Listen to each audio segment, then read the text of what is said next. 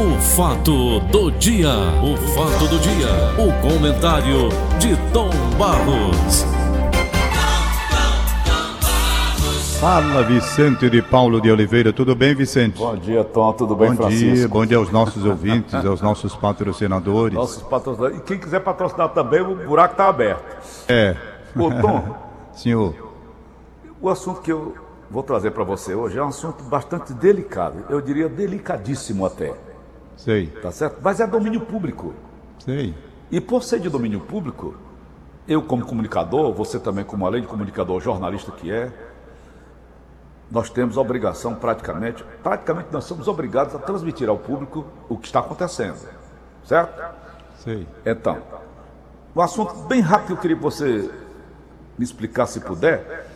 Estado adota a partir de hoje toque de recolher entre 22 horas 10 da noite e 5 da manhã, a fim de conter a alta dos casos de Covid-19. Ô, Tom, é, é- é nesse horário onde acontece a desgraceira? De 10 da noite às 5 da manhã?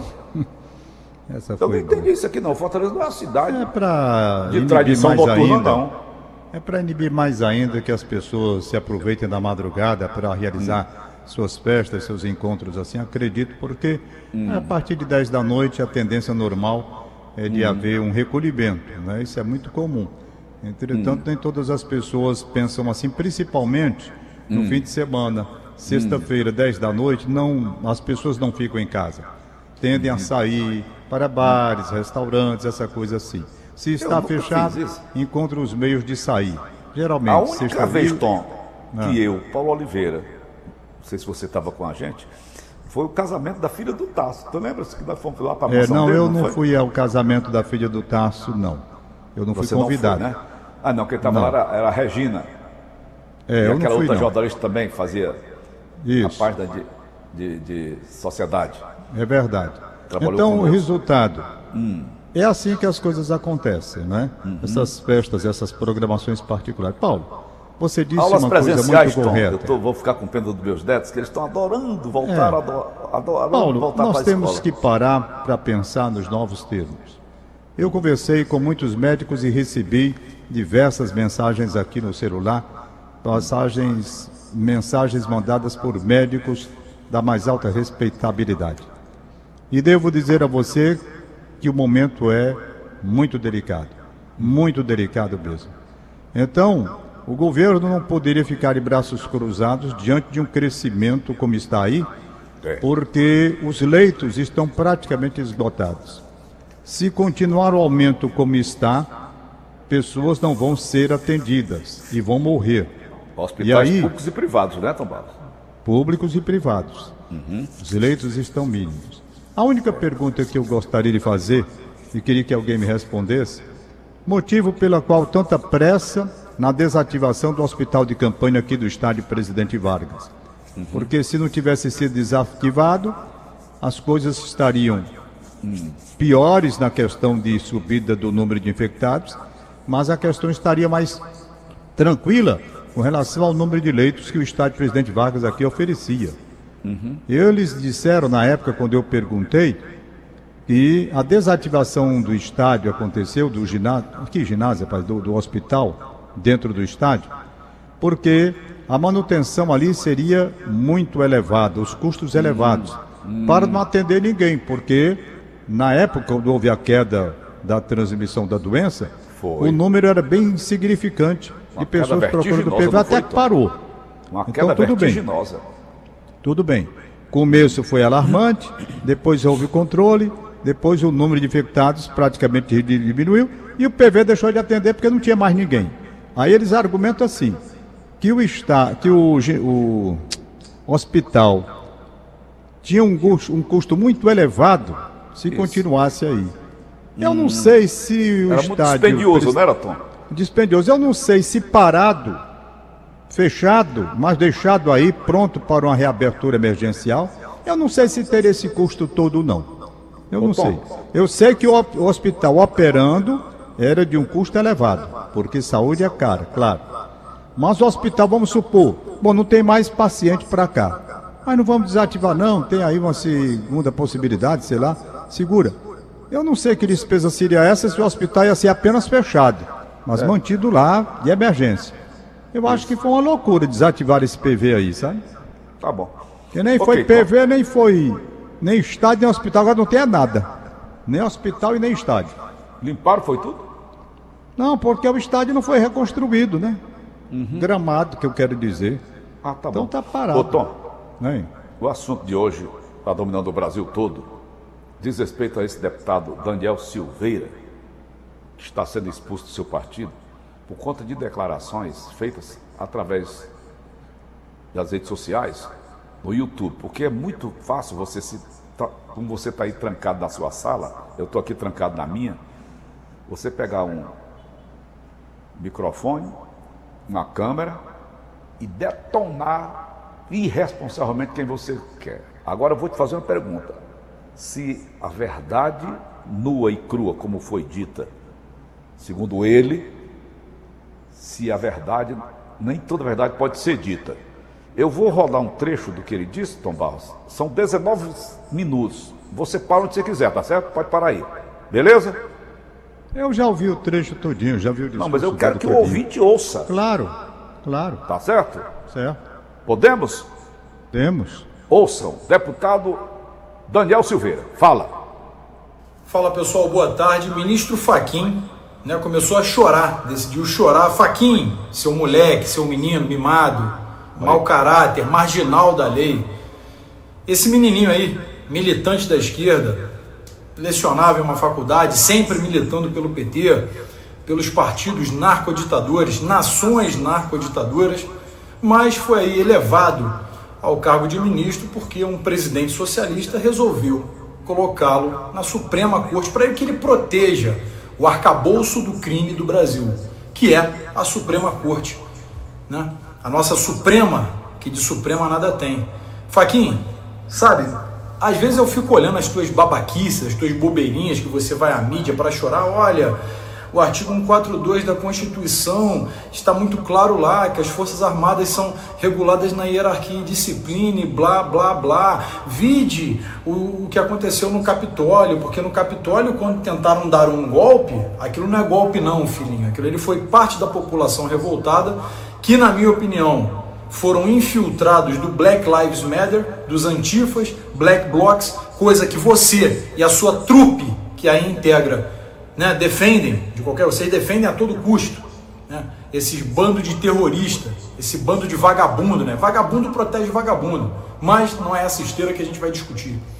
Ah, agora você fala que o general Vilas Boas, lá em 2018, quando fez um tweet afirmando né, que deveria ser consultada a população e também as instituições se deveria ou não né, utilizar o modus operandi para o processo de Lula, hoje você se sente ofendidinho dizendo que ah, isso é pressão sobre o judiciário, é inaceitável, intolerável. Vai lá, prende Vilas Boas.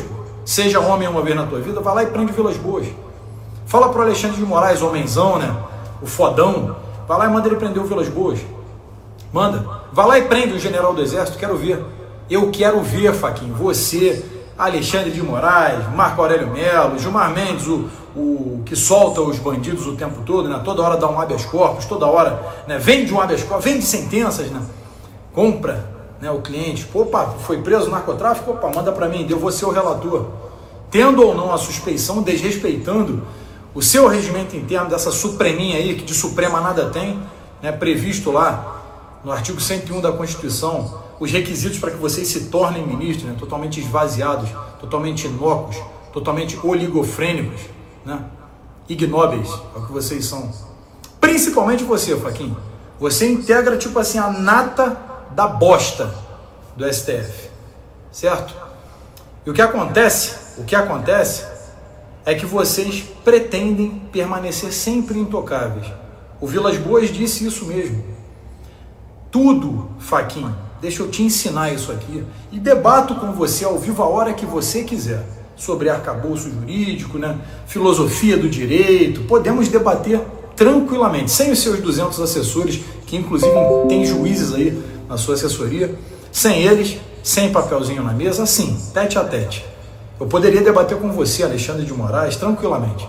Daí o único que eu respeito em conhecimento é o Fux. O único que eu respeito em conhecimento jurídico. De fato. E debateria com qualquer um de vocês. Sem problema. Não, não iriam me dar uma surra jurídica ou intelectual, tenha certeza. Agora, agora, que você tem que tomar vergonha na sua cara. Olhar, né, quando você for tomar banho, olhar o bilauzinho que você tem e falar assim, pô, acho que eu sou um homenzinho. Eu vou parar com as minhas bobeirinhas. Ah, o que? Eu tô sendo duro demais? Tô sendo que? Ogro? Ah, tô sendo tosco? O que, que você espera? Que eu seja o quê? Que eu tenha um tipo de comportamento adequado para tratar Vossa Excelência? É claro que eu não vou ter. Eu sei que você está vendo esse vídeo aí, daqui a pouco seus assessores, e o Alexandre de Moraes, e o Toffoli, e assim por diante. Mas eu tô cagando e andando para vocês. O que eu quero saber é quando que vocês vão lá prender o general Vilas Boas. Eu queria saber o que, que você vai fazer com os generais. Né? Os homenzinhos do botão dourado, lembra? Você lembra do AI-5, você lembra, para. Eu sei que você lembra. Ato institucional número 5. Né? De um total de 17 atos institucionais, você lembra. Você era militante lá do, do, do, do PT, Partido Comunista, você era da Aliança Comunista do Brasil, militante idiotizado, lobotomizado, né, que atacava militares, junto com a Dilma, aquela ladra vagabunda, o multicriminoso Luiz Inácio Lula da Silva, de nove dedos, vagabundo, cretino, canalha. O que acontece, Faquinha, é que todo mundo está cansado dessa tua cara de filha da puta que tu tem, essa cara de vagabundo, né? decidindo aqui no Rio de Janeiro que polícia não pode operar enquanto o crime vai se expandindo cada vez mais. E me desculpe, ministro, se eu estou um pouquinho alterado, realmente eu estou. Por várias e várias vezes eu já te imaginei levando uma surra Cor, quantas vezes eu imaginei você e todos os integrantes dessa corte? Quantas vezes eu imaginei você na rua levando uma surra? O que, é que você vai falar? Que eu estou fomentando a violência? Não, só imaginei. Ainda, ainda que eu premeditasse, ainda assim não seria crime. Você sabe que não seria crime. Você é um jurista pífio, mas sabe que esse mínimo é previsível. Então qualquer cidadão que conjecturar uma surra bem dada nessa sua cara com um gato morto até ele miar, de preferência após cada refeição, não é crime. Você vê, Oswaldo Eustáquio, jornalista que vocês chamam de blogueiro, foi preso pelo Xandão do PCC. Né, foi preso aí, está aí preso ilegalmente. Eu tive acesso ao diário dele. Sabia, Alexandre de Moraes? Eu tive acesso ao diário dele, mano, escrito na prisão, dos agentes que o torturaram? Sabia que eu sei? Sabia que eu sei que um chegou no ouvido dele e falou assim: a nossa missão é eliminar você. Sabia que eu sei? Eu sei. E eu sei de onde partiram essas ordens. Porque você acha que eu estou blefando? Por que, Alexandre? Você ficou putinho porque mandou a Polícia Federal na minha casa uma vez e não achou nada? Na minha quebra de sigilo bancário e telemático? É claro que tu não vai achar, idiota. Eu não sou da tua laia, eu não sou da tua trupe, dessa bosta de gangue que tu integra. Não, aqui você não vai encontrar nada. No máximo, uns trocadinhos. Dinheiro pouco a gente tem muito. É assim que a gente fala. Ok. Agora. Ô, Nelson. Tom. Senhor. Exagerou? Extrapolou? Isso é um absurdo, né, Paulo? Isso foi mais comportamento de um deputado, de um parlamentar, vir a público através de um vídeo divulgando da forma como divulgou. Né? Isso é uma agressão a cada pessoa. Você pode discordar do comportamento dos ministros, comportamento que tem sido criticado, inclusive, por nós, aqui mesmo nesse horário. Isso. Mas uma crítica com fundamentos, mostrando que os ministros não estão tendo a postura que os ministros deveriam ter. Agora, partir para esse tipo de agressão como ele fez a gravação e divulgou para todo o Brasil, teria que dar no que deu. Uma reação muito forte também. E aí, a prisão dele, pelo Alexandre de Moraes, e as consequências que virão. Porque agora a Câmara vai ter que se reunir né, para examinar a questão. No caso aí, são 257 votos, é, votação aberta e nominal para saber E ninguém se demonstrou apoio, né? Tá bom que É. isso, né? Ninguém Exato. demonstrou apoio. Então, é uma coisa que é repudiável. Não é comportamento de um parlamentar, convenhamos, não é. Ele parte para agressão pessoal, não é? Para agressão assim, é, é, até Chulas. chula, chula, chula. Então, agora vamos ver as consequências que poderão advir a partir daí. tudo isso começou. Muita gente pergunta: o que foi que aconteceu para esse cidadão, esse deputado Federal. deputado federal, colocar esse vídeo no ar. Tudo aconteceu por causa daquele fato de 2018 ainda, né? 2018. Quando era comandante, o general Eduardo Vilas Boas, comandante do Exército. Então, ele fez aquela declaração, você, não sei se você lembra, Lembro. né, fazendo uma espécie de pressão. Iam julgar a questão do Lula e ele deu a entender que se o Supremo decidisse a favor do Lula, o Exército iria dar uma resposta. Ele deixou mais ou menos no ar. E tudo começou por conta disso. Porque a coisa veio à tona agora, através do Twitter, o Faquin, o Edson Faquin não gostou, aí fez a declaração e o deputado se sentiu incomodado e disse o que disse aí com o Faquin, né? E o Faquinha é tudo aquilo que ele disse, Tom? Mas eu não posso falar sobre o Faquin, porque eu estou aqui em Fortaleza, ele lá em Brasília, e o que eu acompanho é através do, do- do- do- dos jornais, das crônicas, dos comentários, tudo. Eu não sei, eu não conheço o Faquin. Eu posso falar, como eu digo, com pessoas com quem eu tenho contato e conheço a formação moral, a formação religiosa, a postura dentro de sua atividade profissional. Quantas vezes eu tenho feito aqui elogios a desembargadores, a juízes, pelo comportamento que eu conheço pessoalmente, a ética, a competência, a profundidade que eles têm no conhecimento jurídico. Eu tenho feito comentários agora com pessoas que eu conheço. Tô- Agora, quem é Faquin para mim? Eu só conheço através das notícias, através dos atos. Agora, vamos ao outro lado da questão. Vamos ao outro lado da questão. E você, inclusive, tocou no ponto essencial. Que o Supremo Tribunal da República, através de muitos dos seus integrantes, não todos, tem dado ao país uma imagem negativa, inodoada, por decisões que realmente contrariam a essência do que se quer da isenção e de sentimento jurídico que a casa deveria ter, isso é uma verdade.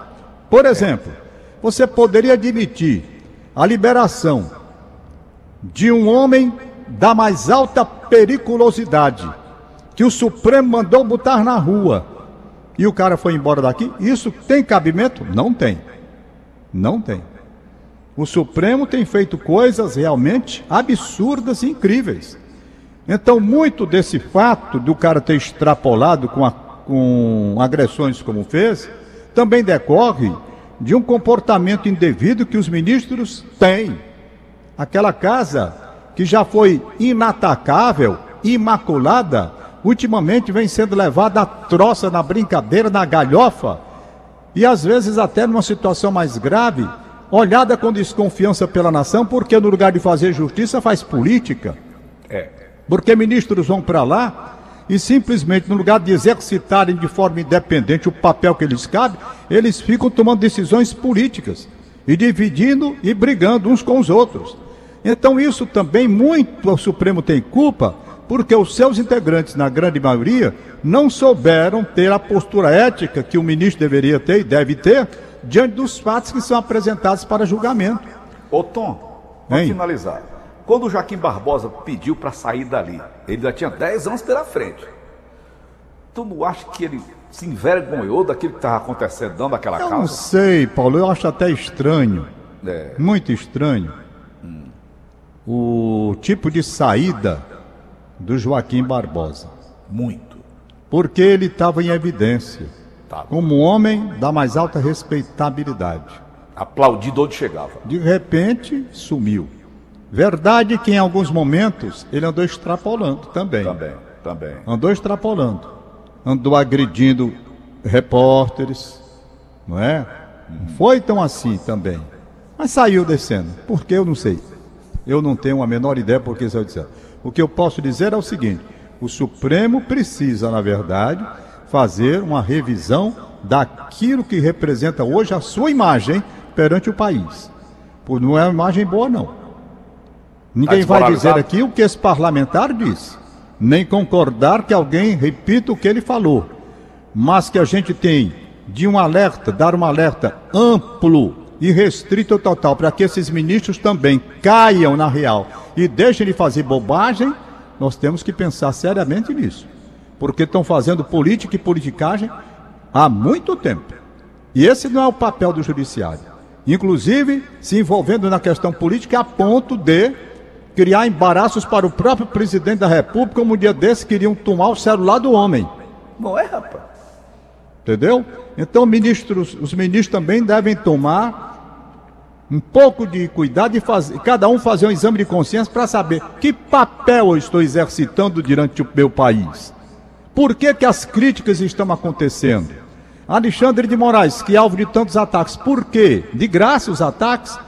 Ou o comportamento dele não tem sido um comportamento ético, um comportamento de isenção? O que que há? O próprio Faquin, como é a atitude dele?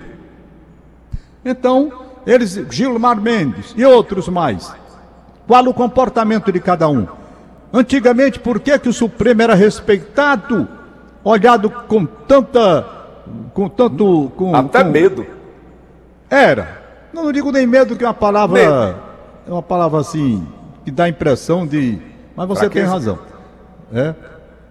Agora, esses ministros precisam também fazer uma revisão nas suas atitudes.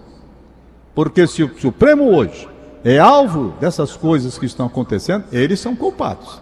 E muito culpados. A gente tem visto coisas absurdas, decisões absurdas lá dentro. Lá dentro. Então, e outra coisa também.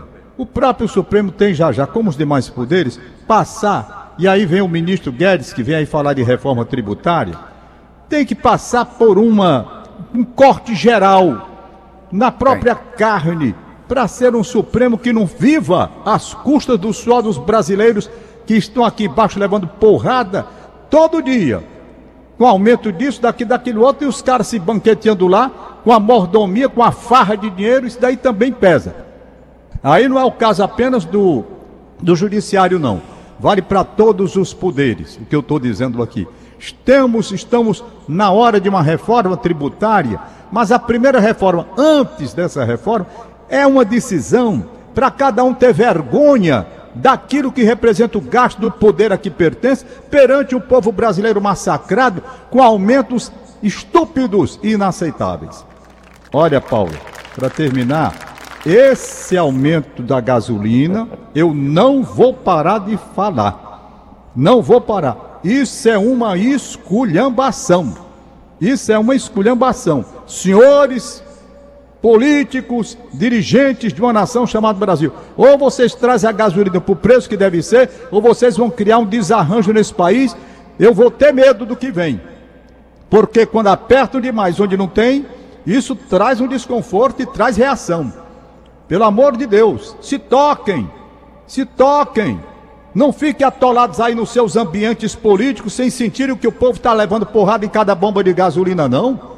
Pelo amor de Deus, isso é um assalto, rapaz. Não tem justificativa para esses impostos em cima desse combustível, não. Combustível hoje entra no orçamento doméstico, a pessoa tem que ir, vir para onde vai trabalhar e tudo. Aí vem, eu, enquanto o consumo cai, porque com essas medidas aí do governo, claro que as pessoas estão ficando mais em casa, e vem esses aumentos doidados aí da gasolina, com milhões de pessoas querendo vir justificar para mim como se eu fosse um imbecil justificar imposto isso, imposto aquilo. Não tem que ter imposto, rapaz. Não tem que ter. Bota a gasolina no preço que é e pronto. Agora todo mundo querendo mamar e ninguém quer soltar a teta da gasolina. Eu só vejo esse pessoal mamando na bomba. Todos eles lá mamando na bomba. É de lascar. Então quero o quê? Que a gasolina chegue a 10 reais? Porque já está daqui a pouco 6, 7. Isso é esculhambação, macho. Eu não vou silenciar, isso é uma esculhambação. E quem vier aqui tentar justificar que o preço está normal, não está.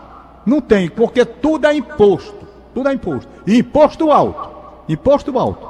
Eu com, com, não vou admitir verborragia ou linguagem técnica elevada para vir justificar o injustificável. Não tem condição de sujeito aceitar esse preço da gasolina como está. Não tem. Eu ontem fui Fui, né? Eu tive que fazer meus exames de saúde. E vamos lá. Eu fui colocar gasolina aqui no posto antes de ir lá para casa do Valdone. Eu olhei para o cara, o camarada disse, Tom Barros, e vai a 7. Fui avisado lá na bomba. Como é? Não, o comentário que tem aqui é esse, que vai a sete. E pelo que eu vi, vai.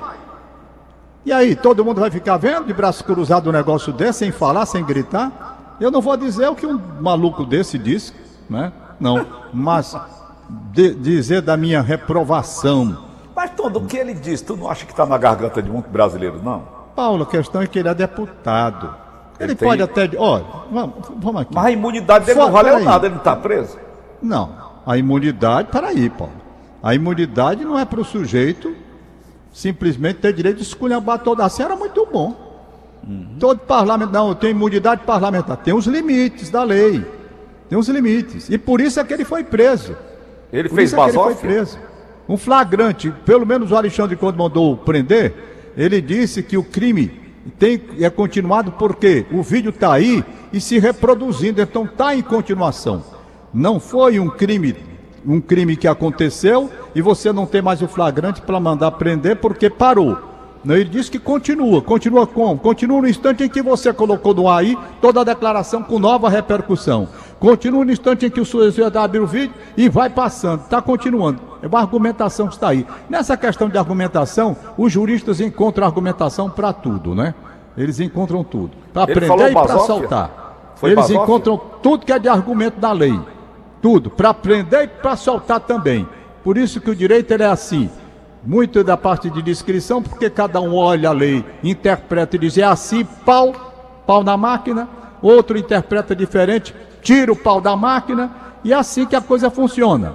Então o que eu vejo, você não pode, por ser parlamentar, bom, eu hoje sou eleito deputado federal. Pronto, sou eleito. Tenho imunidade. E por isso eu vou chegar aqui, pegar o microfone da Rádio Mais, esculhambar todo mundo. Você pode observar que eu estou fazendo crítica veemente. Mas você pode olhar que eu estou na linha de decência que a empresa exige, que eu deva ter, para observar os fatos e analisá-los sem descer a questões pessoais. Ô, Eu estou falando aqui sem atacar pessoalmente ninguém. Estou dizendo que o preço do combustível não há mais quem suporte e não adianta ninguém vir justificar por A mais B dentro de uma linguagem bonita do economês, seja lá que linguagem for, para a gente tá, tentar tapar o sol com a peneira por uma coisa que está na cara da gente. O preço está caro por causa de todos os impostos que incidem sobre o produto. É. Mas, Tom, eles gostam de interpretar e passar para, para a população, às vezes a coisa é distorcida. Eu, por exemplo, eu, eu ouvi três vezes esse pronunciamento dele. Ele jamais, em tempo algum, incentivou o AI-5. Não, mas ontem eu vi o senhor Alexandre de Moraes dizendo não, mas ele fez, eu vi, ele fez uma referência. que ele estava incentivando o AI-5.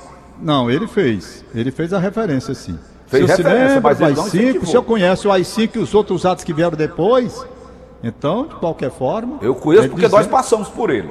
Pois é, então ele fez a referência. Fez então entendeu? Olha, se eu quero um AI-5, né? Então ele fez a referência. Ele fez sim. Ele ah, fez referência. referência ele fez, agora ele não incentivou. É, não, de forma indireta, na forma como ele disse, né? O senhor sabe o AI-5 e os outros que aconteceram depois, os outros atos. Finalizando o nosso bate-papo de hoje, Tom. O que ele fez foi basófia? Não, o que ele fez, o que ele fez foi um desabafo, agora um desabafo não nos devidos termos. Um desabafo que extrapolou, porque desceu para palavras de baixo calão, atacou diretamente a pessoa do ministro e não a atitude do ministro, dos ministros, digamos, não é? É. Ele, ele não, não foi onze, uma... ministros. Aos ministros, os 11 ministros, ele simplesmente ele foi para o ataque pessoal, citando nomes e esculhambando todo mundo. Então, convenhamos que não é correto. Agora, isso decorre de quê? Vem mais coisa por aí. Vem. Vem mais coisa. Isso é ruim por quê? Porque aguarda. termina abrindo uma crise maior entre o judiciário e o legislativo. Isso para a República não é uma coisa salutar, pelo contrário, é uma coisa perigosa. Já há um relacionamento difícil do legislativo com o executivo e as instituições, quando começam a se digladiar por comportamentos assim, o país fica a perigo, fica deriva. É. Porque ninguém sabe quem manda. Quem manda? Quem manda? Todo mundo. São três poderes que devem ser interdependentes, não é? Mas um querendo se sobrepor. Aí lá vai. tome confusão. Olha, esse negócio ainda pode resultar num problema muito mais sério lá na frente. Muito mais sério lá na frente. Concordo com você. O negócio é muito Ok. sério. Tá Agora, bom, Tom. que os Amanhã nossos gente 11 volta. ministros precisam também, né, fazer uma reflexão. Isso é preciso. Ok. Isso é preciso. Tá bom, Tom. O Mauro Carmério está aniversariando hoje. Parabéns, Mauro Mauro Carmério, aniversariando.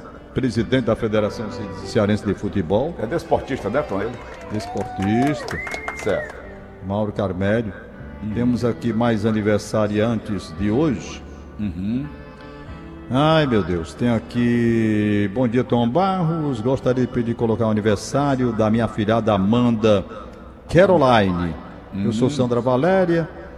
É, padrinho Kleiber. Os irmãos Eric e Joaquim Miguel. Sua mãe Kátia e a avó Maria Alves. Mandando abraços de parabéns. Ela mora na Parangaba. Tá bom. Perfeito? Deixa eu ver mais um aniversariante aqui, da Inês Cabral, Maria Lúcia Macedo, no Genibaú. Aniversariando, deixa eu ver mais aqui. É, cadê? Ah, Pergunta Aline se tem algum no, no da Verdinha aí, que aí eu já nem olho. Tá. Tem? Não, Tom, é porque a dona Inês manda duas Ok. Ah, manda pra você. beleza. Beleza pura. Tá bom. Tom. Um abraço, Paulinho. Valeu, tchau, tchau. Acabamos de Aliás, apresentar- Paulo, ontem, ontem, Paulo. Ontem, Paulo. Oi. O Idelfonso Rodrigues Dudu, diretor de jornalismo do Sistema Verdes Mares, me ligou. E realmente sou eu que vou eh, tirar suas férias, né? E eu Não, gostaria tirar, que ele, Tom, Ah. ele, ele fizesse o seu comentário. Pode Ele é ser, eu vou muito- combinar com ele. Ele é muito Você bom, deu uma né? boa ideia, tá aí uma boa ideia. Durante 10 dias. Você, quando é que começa? Segunda-feira. Segunda-feira agora já, né? É, e eu voltarei só no dia 6. Pronto, beleza. Não vá inventar outras coisas para não vir, não. Como você inventa Com esse- todas as outras vezes. lockdown que tá aqui. Tchau. Tchau, Tom. Valeu. Acabamos então de apresentar. O fato do dia. O fato do dia. O comentário de Tom Barros.